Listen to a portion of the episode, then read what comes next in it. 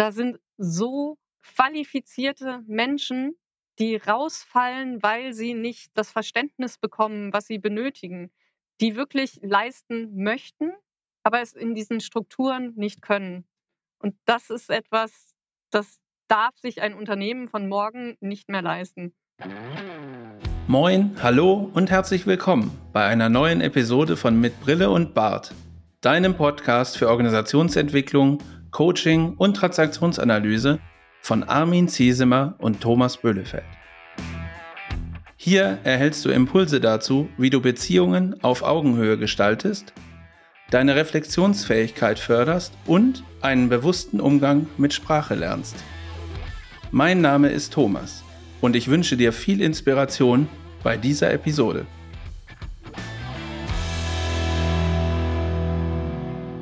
Als ich ein Kind war, da las ich von Janosch, Ach, wie schön ist Panama. Heute habe ich ein Büchlein in der Hand, das habe ich zu Weihnachten bekommen und das ist auch von Janosch und ist der Wondrak für alle Lebenslagen. Und das sind so kleine Geschichten und gleich auf der ersten Seite, da schreibt er die Frage, Herr Janosch, wozu brauchen wir denn einen Wondrak?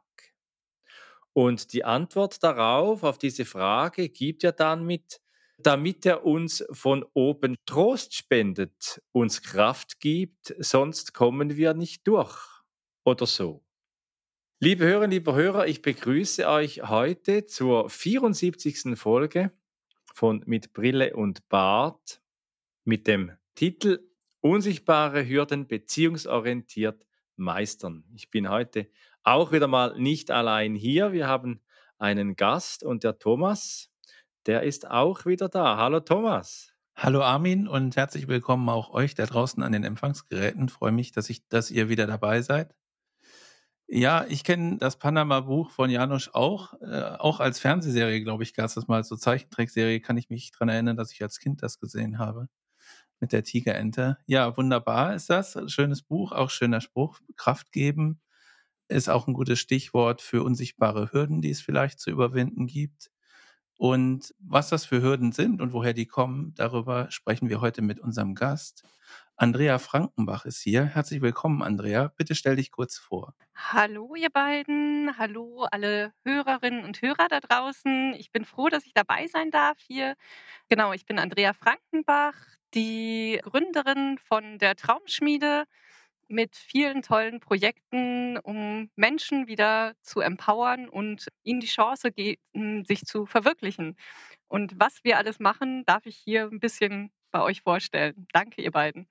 Ja, dann können wir eigentlich sagen, Herr Janosch, wozu brauchen wir eine Frau Frankenbach, damit sie eben mit vielen Projekten in der Welt wirkt.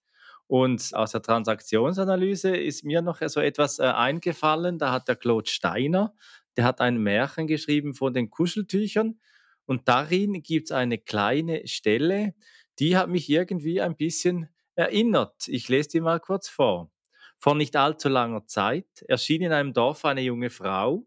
Sie war im Sternzeichen des Wassermanns geboren und fiel allen auf, weil sie Blumen im Haar trug und sehr fröhlich über die Wiesen des Dorfes hüpfte. Jetzt weiß ich natürlich nicht, äh, Andrea, ob du Wassermann bist, aber das lassen wir mal dahingestellt. Sie kümmerte sich nicht um die böse Hexe und war mit ihren warmen Kuscheltüchern ganz freizügig. Sie gab sie jedem, ja, man musste sie noch nicht einmal darum bitten. Die Bewohner des Dorfes nannten sie die Blumenfrau und verachteten sie, weil sie die Kinder dazu verleitete, mit den Kuscheltüchern verschwenderisch umzugehen. Die Kinder mochten die Blumenfrau sehr gern. Sie fühlten sich wohl in ihrer Nähe und geizten nicht mehr mit ihren Tüchlein. So schreibt Claude Steiner in seinem Märchen von den Kuscheltüchern, wo es darum geht, übertragen mit der Stroke-Ökonomie, mit Zuwendungen für unsere Mitmenschen sehr freizügig eben umzugehen. Und das ist ja etwas, Andrea, das dir sehr am Herzen liegt, dass äh, man mit Zuwendung sehr offenherzig umgeht in einer Welt, die oftmals ja eben auch von Geiz und von äh, Eigennutz mit Zuwendungen gekennzeichnet ist. Ganz genau, auf jeden Fall. Tatsächlich bin ich kein Wassermann, sondern Steinbock. Deshalb ist es bei mir auch nicht immer nur kurzes Projekt hier und dann verfliegt es wieder, sondern wenn ich was starte, dann ist es meistens dann mit Hand und Fuß und äh, mit dem Ziel, das dann auch dauerhaft äh, hinzubekommen. Ja, ich glaube aber auch, es ist viel zu selten, dass die Menschen wirklich geben und sich darauf einlassen, was die Menschheit ihnen dann auch zurückgeben kann. Also dieser Blick, alle haben was, was sie mitbringen können, was vielleicht nicht auf den ersten Blick, wie so ein Kuscheltuch, einen Mehrwert für die anderen bietet, aber wir haben es. Und das ist es wert, das auch herauszufinden. Eingangs hatte ich erwähnt, es geht um unsichtbare Hürden und äh, wollen herausfinden, was sich genau dahinter verbirgt. Magst du kurz beschreiben, welchen unsichtbaren Hürden du begegnest und äh, was das für Menschen sind? Mhm. Tatsächlich kann jeder eine unsichtbare Hürde haben. Das ist ja das, was es äh, ausmacht, dieses Unsichtbare. Und zwar geht es ja oft, wenn man an Diversity oder ähnliche Themen denkt, dann hat man das vor Augen, was man sofort sehen kann. Also Hautfarbe, vielleicht religiöse Zeichen oder ähnliches oder Mann, Frau, welches Thema auch immer. Aber wir bei uns arbeiten viel damit, zum Beispiel psychische Beeinträchtigungen, die man dem anderen definitiv nicht ansehen kann, die aber ganz viel mit einem machen können. Oder Alltagsherausforderungen. Jeder von uns kennt es ja auch, wenn ein Familienmitglied krank ist, kann man sich nicht vernünftig konzentrieren. Oder Menschen mit Fluchterfahrung, klar, wenn sie da so aussehen, wenn man das so sagen möchte, wie jemand aus dem anderen Land, dann denkt man, okay, die können vielleicht nicht so viel. Aber es gibt ganz viele Menschen, da würde man es nie merken, wie viele Herausforderungen vor ihnen dann auch stehen und welche Herausforderungen es wirklich sind. Es ist nämlich nicht immer das typische auch Sprache, die die einzige Hürde ist, um wieder weiterzukommen. Oder eine körperliche Beeinträchtigung, die daran hindert, dass man weitermacht, ist es nicht unbedingt, sondern da gibt es viel mehr, auch da, was man nicht sehen kann. Ja, das hatten wir ja bereits in Folge 48 mit Claudine Saci-Münger, in der Folge Rahmen sprengen, sozial innovieren. Da ist es ja bei den Menschen oftmals dann äh, ersichtlicher, dass äh, sie anders sind, damit sie andere Leistungs, äh, eine andere Leistungsfähigkeit beispielsweise haben. Aber bei dir, du betrachtest das Unscheinbare, das, was man eben im ersten Moment nicht sieht und arbeitest mit Menschen zusammen, die eben aus anderen Gründen irgendwo in ihrer Leistungsfähigkeit in unserer Gesellschaft, die ja sehr viel Leistung auch fordert, äh, eingeschränkt sind. Wie machst du das? Indem ich mit ihnen in Beziehung gehe, indem ich ihnen zuhöre und dann wirklich herausfinde, was denn der Schuh ist, der ihnen drückt.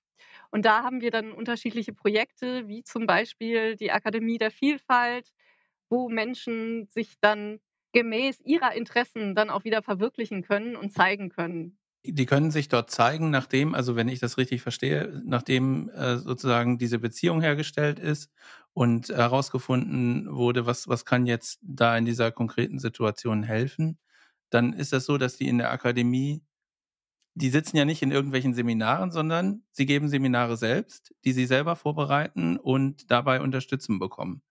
Das finde ich super spannend und auch eine tolle Idee. Wird es angenommen? Ist das ein, ein erfolgreiches Format oder sagen die Leute, also die betreffenden Menschen, ist eher nicht so meins? Es kommt darauf an, wie man es verwirklicht. Also anfangs hatten wir das Format so versucht zu verwirklichen, dass wir sagen, wir sagen gleich, wer dahinter steckt, wer diese Kurse und Angebote macht.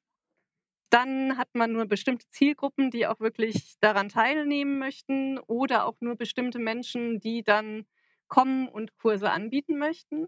Mittlerweile machen wir es zusammen mit der Volkshochschule hier vor Ort, wo es alles ein bisschen versteckter ist, unsichtbarer ist. Und ähm, dann kommt es tatsächlich gut an, dass auch wirklich gesehen wird, okay, wir haben hier Menschen, die bringen etwas mit, die haben Fähigkeiten, daran möchten wir auch teilhaben. Also die Teilnehmer sind dann wiederum die Teilgeber. Also es ist sehr viel auf Augenhöhe und äh, Partizipation. Jeder bringt sich ein mit den Fähigkeiten, die ihr habt. Ihr, äh, Thomas und äh, Andrea, ihr habt jetzt ein paar Mal das Wort Beziehung erwähnt und das passt ja ideal zu unserer Road to Lindau, Thomas, auf der wir uns befinden bis im Mai, wo wir unseren ersten gemeinsamen Workshop, ich würde fast schon sagen, feiern dürfen, wo wir uns mit dem Thema beziehungsorientierte Organisation auseinandersetzen. Und hier sind ja schon diese Zuwendungen oder Stroke-Ökonomie, wie wir in der Transaktionsanalyse sagen, eine wesentliche Grundlage äh, für, zur Erfüllung von menschlichen Beziehungsbedürfnissen, von Grundbedürfnissen und eben auch, wie wir in der Folge 72 ausgetauscht haben, die Folge Du darfst, Erlaubnisse sind Wegbereiter, eben auch sehr viel beigetragen wird zur Ermutigung, zu Befähigung und auch zum sich zeigen, dass ja auch eine Grundhaltung ist ja Transaktionsanalyse, dass äh, wir davon ausgehen in der Transaktionsanalyse, dass Menschen die Kultur des sich Zeigens, des sich frei Ausdrückens eben auch leben lernen. Da sind wir nicht immer so gewohnt. Äh, wenn ich jetzt da von äh, Janosch als Kind mir überlege, ja, da gab es ja auch viel Anpassung in der Schule, wo man da reingezwungen wird. Und wie geht dann das bei euch in diesen Kursen? Gibt es dann da auch so klare Regeln, wie man umgeht oder wie fördert ihr das, äh, das sich zeigen? Tatsächlich wird das sich zeigen schon im Vorfeld gefördert. Natürlich funktioniert es nicht erst in dem Moment, wo diejenigen den Kurs anbieten, sondern wirklich, man arbeitet viel mit den Menschen. Also unsere Kursleitenden brauchen im Vorfeld viel diese Ermutigung, dass man ihnen auch sagt, ihr schafft das Ganze, ihr habt auch keinen Druck bei dem Ganzen, weil das ist ja auch so ein Teil. Viele Menschen haben Angst zu versagen. Und diese Angst muss ihnen erstmal wieder genommen werden, indem man sagt, ihr habt nichts zu verlieren hier. Ihr könnt wirklich nur profitieren.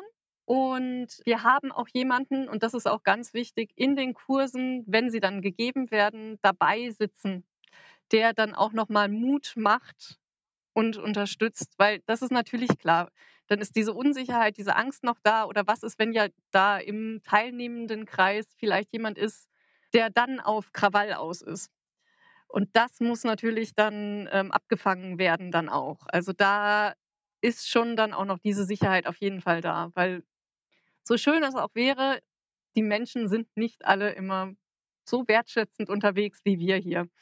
Ja, und es ist toll, dass äh, du auch über diese Sicherheit sprichst, die mit Sicherheit notwendig ist, ne, weil das ja wahrscheinlich auch eine Situation ist, die diese Menschen möglicherweise äh, noch nie oder zumindest lange nicht gehabt haben und äh, dadurch dann auch so quasi die Erlaubnis bekommen, ja, du darfst das probieren, du darfst jetzt machen, wie du denkst, dass es richtig ist und es ist alles okay, was du tust die Beziehungsebene ist dabei ja enorm wichtig. So und dann, dann ist es ja vermutlich auch nicht so, also kann ich mir jetzt nicht vorstellen, äh, die kommen dahin und kriegen direkt am nächsten Tag äh, die Möglichkeit, irgendwie einen Kurs zu machen, sondern Beziehungsarbeit ist ja immer auch mit mit viel Zeit verbunden. Also ist ist ja auch eine, weiß ich, eine Betreuung oder Begleitung über einen längeren Zeitraum notwendig. Da stellt sich natürlich die Frage, ist das alles ehrenamtlich, was ihr da macht? Oder wird es in irgendeiner Weise gefördert? Oder wie ist da äh, der Rahmen, den ihr zur Verfügung habt?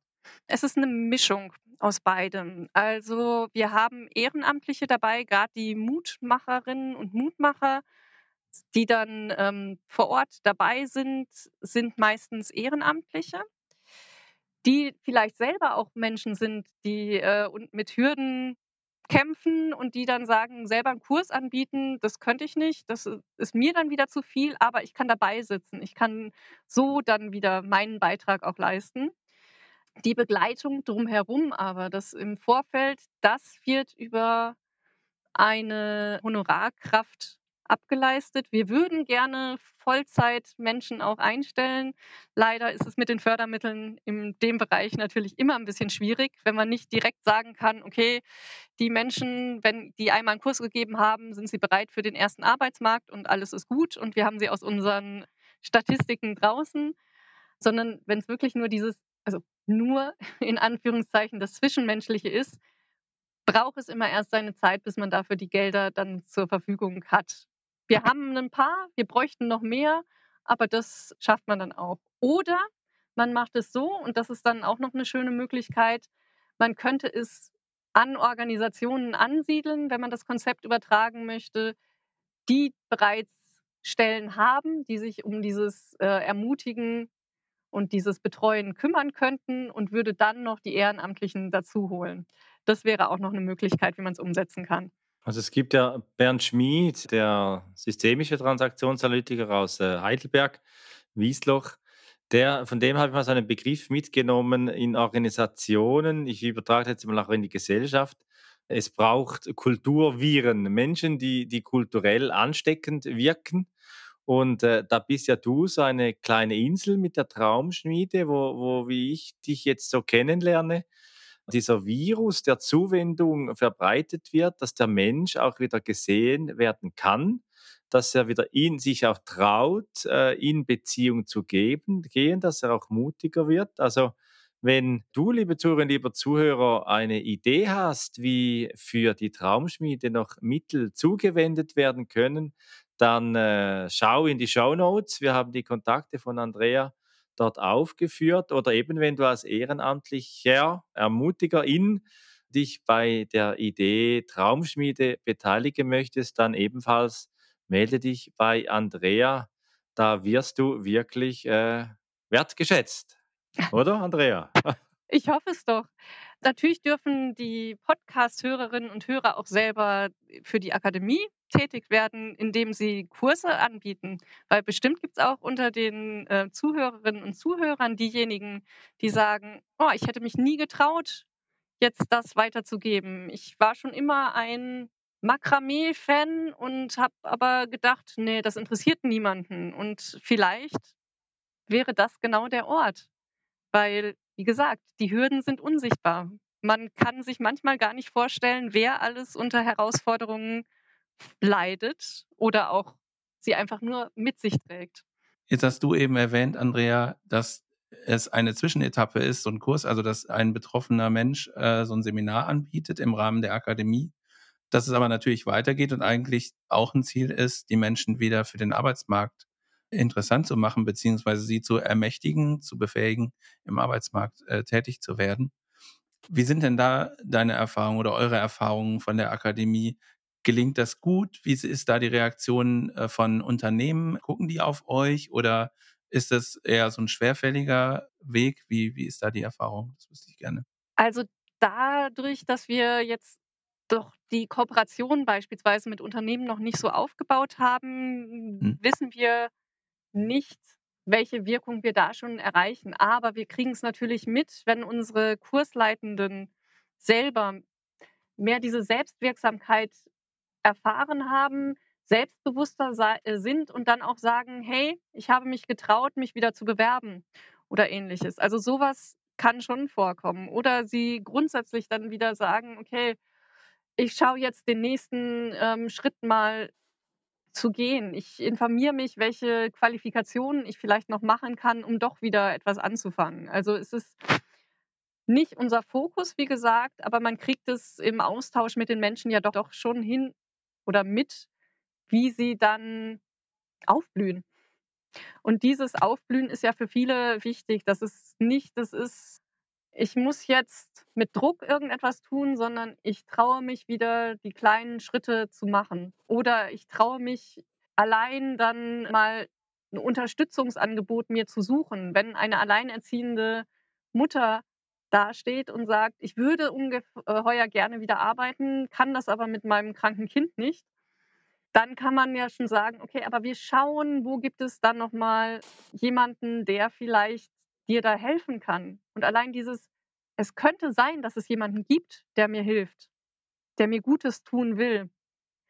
Dieses Bewusstsein schaffen wir mit der Akademie. Und das ist etwas Wichtiges, weil das Bewusstsein ist schon untergegangen bei vielen, dass es überhaupt Menschen gibt, die ihnen einfach nur etwas Gutes tun möchten.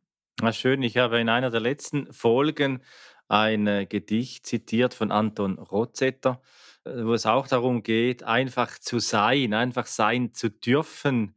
Was mich so fasziniert an der Traumschmiede, da können ja auch eigene Träume auch geschmiedet werden, wenn dann eben auch der Fokus darauf gerichtet ist. Und das gefällt mir sehr gut. Und das, was du erzählst, das äh, sehe ich auch immer in Jobcoachings, allerdings eben bei Menschen im Arbeitsmarkt, die dann eben nicht einfach sein dürfen, sein können, sondern sie das dann auch den Druck haben, wieder im ersten Arbeitsmarkt äh, wieder sich, sich selbst zu reintegrieren oder mit einem sanften oder stärkeren Schubs auch wieder reintegriert zu werden, dass sie wieder leistungsfähig sind, dass sie funktionieren auch. Und ich finde das sehr schön, dass es hier bei euch einen Raum gibt, wo Menschen einfach auch sein können, sich neu spüren lernen und auch wieder neue Beziehungen aufbauen. Und jetzt leben wir in einer Zeit, in der wir gar keine Zeit mehr haben für Beziehungen, sondern wo eben das Funktionieren, das Tempo, die Digitalisierung ja sehr viel Beziehung ja auch schwächt oder vielleicht sogar auch verunmöglicht, technischer wird. Thomas, ich erwähne das äh, Ticketing-System. Ich rufe dich an. Ich habe übrigens in letzter Zeit immer wieder mal auch Menschen angerufen, bewusst, und das lohnt sich wirklich. Ja, man kommt viel schneller in Kontakt, man erreicht viel schneller ja. seine Ziele anstatt da irgendwelche mit Ticketing-Systemen oder mit E-Mails sich da rumzuschlagen. Aber jetzt auf der anderen Seite, äh, also meine Erfahrung, Beziehungsaufbau braucht ja auch Zeit. Ja, das ist richtig. Zeit braucht das auf jeden Fall. Das gilt ja auch, wenn wir jetzt, weiß ich nicht, in Organisationsveränderungen oder so unterwegs sind. Das ist ja auch immer so, ein, so eine Kernaussage, die da immer stattfindet nehmt euch die Zeit dafür und versucht nicht im, im Vollgalopp sozusagen irgendwie äh, an, am offenen Herzen zu operieren dieses Unternehmens. Das kann ja nicht funktionieren. Also diese Zeit, dieser Zeitaspekt ist, ist, ist ein wesentlicher. Ich finde es halt in dem Gesamtkontext total interessant. Ne? Wir haben jetzt äh, sozusagen Andrea mit ihrer Initiative, die sozusagen viel, viel Zeit aufwendet und Beziehungsarbeit macht, damit Menschen den Mut finden, äh, wieder selbstwirksamer zu werden. Dann haben wir UnternehmerInnen wie zum Beispiel Claudine, die mit ihrer Initiative, also unter anderem mit der äh, Tanne Schaffhausen, ein Umfeld schafft, in dem Menschen mit sichtbaren oder unsichtbaren Hürden wirksam werden können, auch im Arbeitsmarkt. Und die Frage ist halt, warum gibt es nicht viel mehr? Also wenn, wenn wir in Unternehmen gucken, dann ist ja häufig, wird immer gesagt, ja, okay, wir, wir müssen erstmal die Menschen dazu bringen, dass sie auf ein Level kommen, wie wir das hier in unserem Unternehmen gewohnt sind. Ne? Wir hatten in der äh, Folge Nummer äh, 38, glaube glaub ich, war das mit dem äh, Louis Amport über Inklusion gesprochen. Und da hatten wir auch nochmal unterschieden zwischen, was ist eigentlich Inklusion, was ist Integration. Und Integration war dann sozusagen das, ich hole nachträglich Leute rein in ein System, was aber schon feststeht. Also es gibt ein Leistungsniveau, was erwartet wird. Und wir nehmen nur Menschen auf, die diese Hürde, das ist dann auch eine unsichtbare Hürde, aber eine deutlich spürbare Hürde, die diese Hürde nehmen können. Und wenn sie die nicht nehmen können, dann sind sie, können sie nicht, können sie nicht ins Unternehmen rein. Und Inklusion meint ja, ich nehme alle mit. Also ich, ich schließe nicht von vornherein Menschen aus, sondern versuche halt alles, um die Menschen irgendwie zu holen. Und das zusammenzubringen, ähm, das ist ja schon beim Erzählen jetzt klar, dass das Zeit braucht. Ja, das kann nicht jetzt zack, zack, zack passieren und setz den mal hier hin und dann passt das schon irgendwie. Das äh, klappt aber auch im normalen Arbeitsgeschäft ja nicht. Also wenn ich Menschen in die Organisation reinhole, dann muss ich immer Beziehungsarbeit machen. Es sei denn, es reicht, die setzen sich da irgendwo hin, Fließband oder hier ist die Arbeitsanweisung, hier ist ein Prozessablauf, liest dir das durch und genau so läuft's. Interessanterweise ist ja das, was dokumentiert ist, häufig nicht das, was tatsächlich passiert. Und die Menschen müssen sich erstmal zurechtfinden. Und in diesem Kontext oder speziell in dem Kontext, wo wir jetzt drüber sprechen, finde ich das total klar und nachvollziehbar, dass Zeit ein wesentlicher Faktor ist. Ist tatsächlich aber auch in Firmen insofern langsam am Ankommen, wenn man jetzt nämlich mal auf die Zukunftskompetenzen guckt, die gefordert werden. Da ist auch das Thema Beziehungsaufbau ein Teil davon. Oder dieses innere Entwicklung, Werte etc. Das sind Themen, die langsam mehr gesehen werden, weil die Aufgaben von morgen auch nicht mehr genau dieses Fließbandsystem sind. Da braucht es das, da braucht es die Fähigkeit, neue Fähigkeiten aufzubauen, die man dann gemeinsam im Team dann schaffen kann, wo jeder sich mit den eigenen Stärken einbringt und nicht Teamarbeit im Sinne von alle müssen das Gleiche machen, sondern wirklich verteilt und wirklich auf die Schwächen und Stärken des äh, Individuums einzugehen. Also die individuelle Vielfalt dann nochmal zu sehen von den Menschen kommt so langsam an und ist definitiv etwas, was jetzt im Sinne von Fachkräftemangel auch immer mehr gesehen werden muss von den Unternehmen, dass sie die Menschen auch halten können, die wirklich qualifizierten Menschen. Also gerade wenn man jetzt auch ähm, als unsichtbare Hürde das Thema mentale Gesundheit sieht.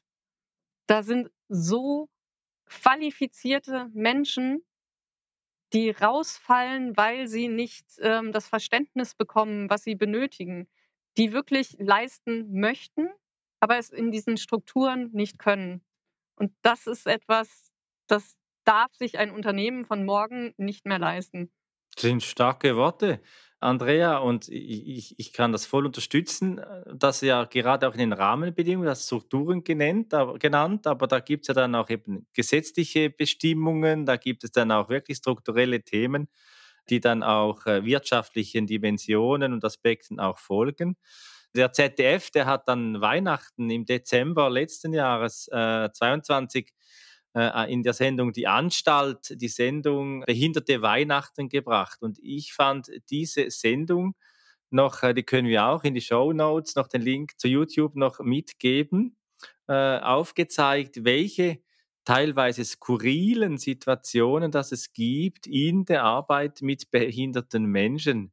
Und, und hier eben neue ernsthafte, wertschätzende Beziehungen auch zu stiften, finde ich, wie du sagst, Andrea, für äh, Organisationen, Unternehmen vom Morgen nicht nur etwas, das in ein Leitbild oder auch manchmal kann man es ja, kann man es ja auch mit D schreiben, ein Leitbild gehört, sondern dass wirklich äh, in die Umsetzung in das hineinkommt, dass es gelebt wird. Und da wird ja vieles, was machbar wäre, nicht gemacht. Stimmt, auf jeden Fall. Und das ist im Moment noch ein, wo die Unternehmen sagen: „Ja, mache ich halt nicht gefühlt, weil in dem Moment ich will jetzt ja jetzt schnell Gewinne machen.“ Aber wie gesagt, langfristig funktioniert es so nicht. Langfristig müssen sie sich umstellen. Ja, ich finde den Aspekt tatsächlich auch gerade sehr wichtig, weil, äh, natürlich kann können Störungen oder oder Fehler äh, auf unterschiedliche Weise passieren. Ne? Aber Störungen, wenn jetzt, weiß ich nicht, irgendeine Maschine ist kaputt, dann muss ich halt irgendwie jemanden holen, der sich damit auskennt oder die. Dann bringt er vielleicht einen äh, Schraubendreher mit und dann wird eine Schraube festgezogen und dann ist das Problem beseitigt. Oder weiß ich nicht, wenn irgendwelche äh, Software nicht so funktioniert, wie man das denkt, dann guckt man da nochmal drauf, äh, korrigiert das und gut ist. Aber es passieren ja auch ganz viele Störungen in Organisationen, die auch Auswirkungen auf betriebswirtschaftlicher Ebene haben einfach dadurch, dass Beziehungen nicht richtig funktionieren, also dass die Beziehungsebene in irgendeiner Weise gestört sind. Und ich glaube, dieser Bereich der Störung wird immer, immer größer und Probleme werden dann eben äh, auf der Beziehungsebene sowohl ausgelöst als auch gelöst. Und diese Beziehungsebene, die Betrachtung der Beziehungsebene und die Fähigkeit, mit einer Beziehungsebene gut umzugehen, äh, wird aus meiner Sicht dann immer wichtiger. Und das ist, glaube ich, im Moment noch nicht so bei allen im Fokus, wie das, wie das sein müsste. Und dann geht es eben auch darum zu sehen, welche Menschen werden von diesen Überlegungen heute ausgeschlossen, äh, obwohl sie äh, Teil der Gesellschaft sind und äh, auch ihren Beitrag dazu leisten, leisten möchten und das auch können. Ja, wir hatten vorher hatten wir immer noch das Thema, äh, du musst ein Level erreichen, dass du dazugehörst. Also das hast du, Thomas, gesagt mit der Integration.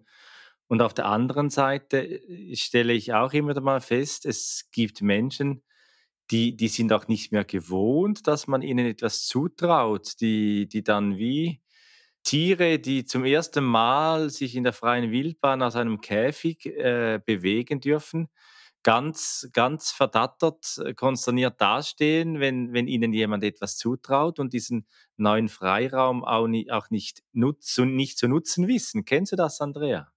Auf jeden Fall. Also, zum Beispiel habe ich auch in einem anderen Projekt bis vor Kurzem mit, ähm, Akademikern mit Fluchterfahrung gearbeitet. Wir haben extra gesagt Akademiker mit Fluchterfahrung, weil der Fokus von uns auf dem Akademiker liegen sollte. Weil normalerweise ist es dann das sind geflüchtete Akademiker. Dann ist immer das geflüchtet, geflüchtet, geflüchtet im Vordergrund. Das heißt, die Menschen haben dann wirklich, äh sehen sich nur noch mit diesem Fokus. Ich bin ja hier als ein Mensch, der von irgendwoher geflohen ist und alle werden zusammen in eine Kategorie getan. Und das, was dahinter steht, alles, was sie mitbringen, das haben sie komplett wieder vergessen. Oder nicht vergessen, aber das ist das, durch die Erfahrungen geht es unter. Durch die Erfahrungen traut man sich nicht mehr, sich damit zu identifizieren. Also ich habe einen wundervollen Menschen aus Syrien betreut, der im IT-Bereich gearbeitet hat als Experte im Ausland auf Englisch, der wurde hier dann in eine Ausbildung geschickt mit lauter 16-Jährigen zum IT-Fachinformatiker, weil es hieß, ja, du kannst ja kein Deutsch.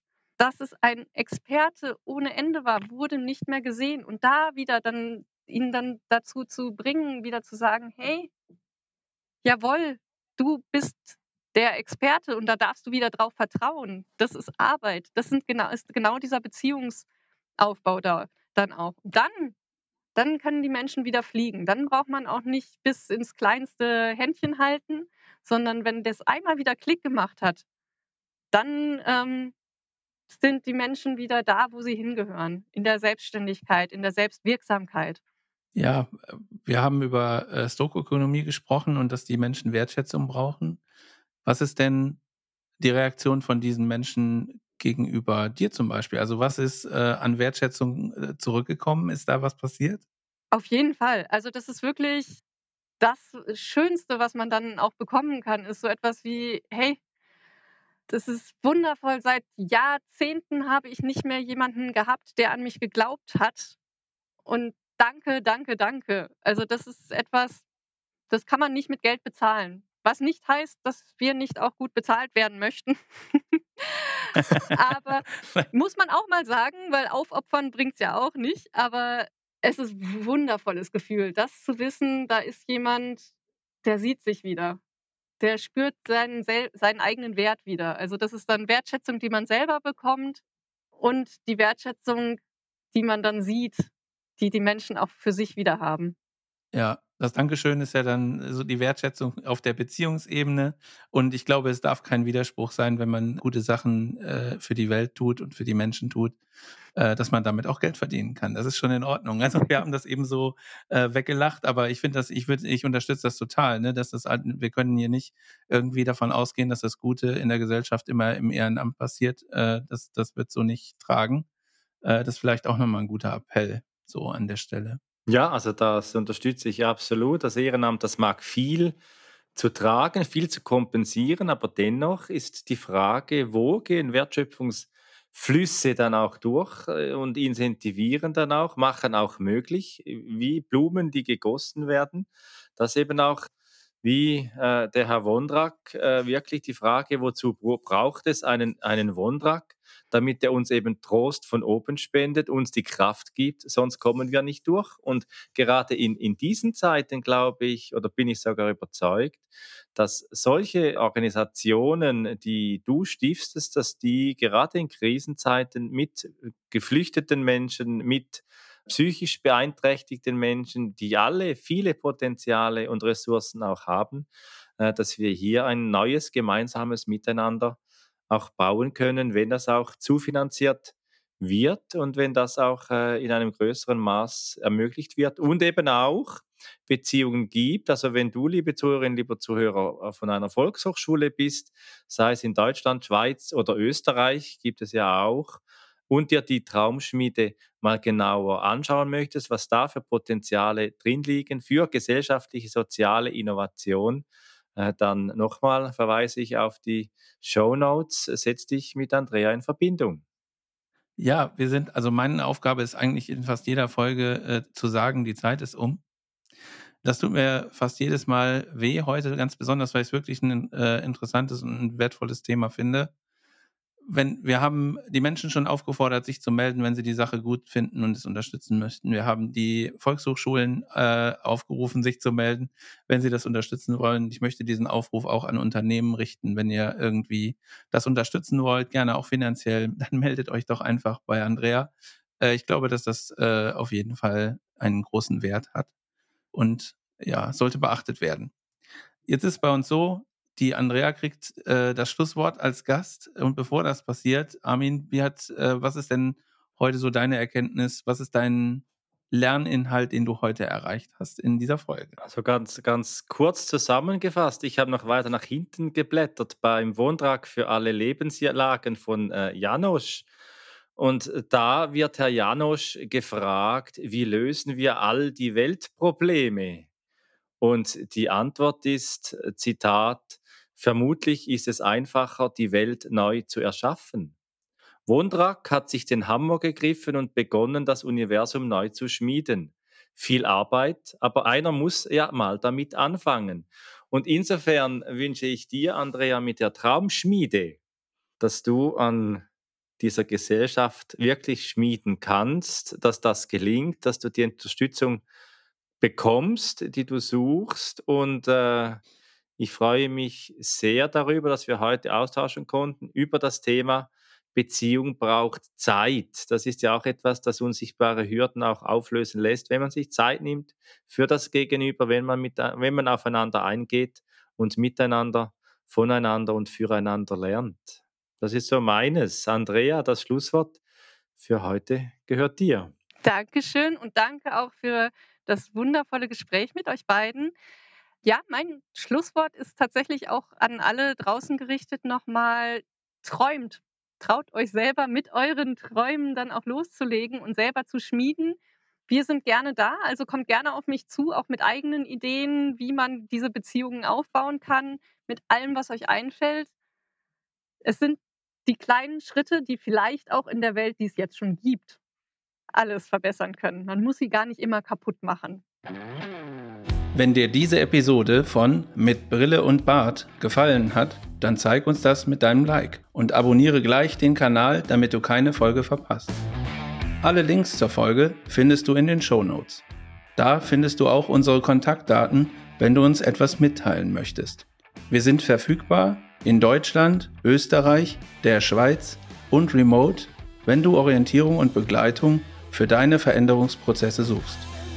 Teile diesen Podcast mit Menschen, die davon profitieren können und lass eine Rezension bei Apple Podcaster. Ich bin Thomas und wünsche dir bis zur nächsten Episode eine gute Zeit. Komm mit und verbinde Perspektiven.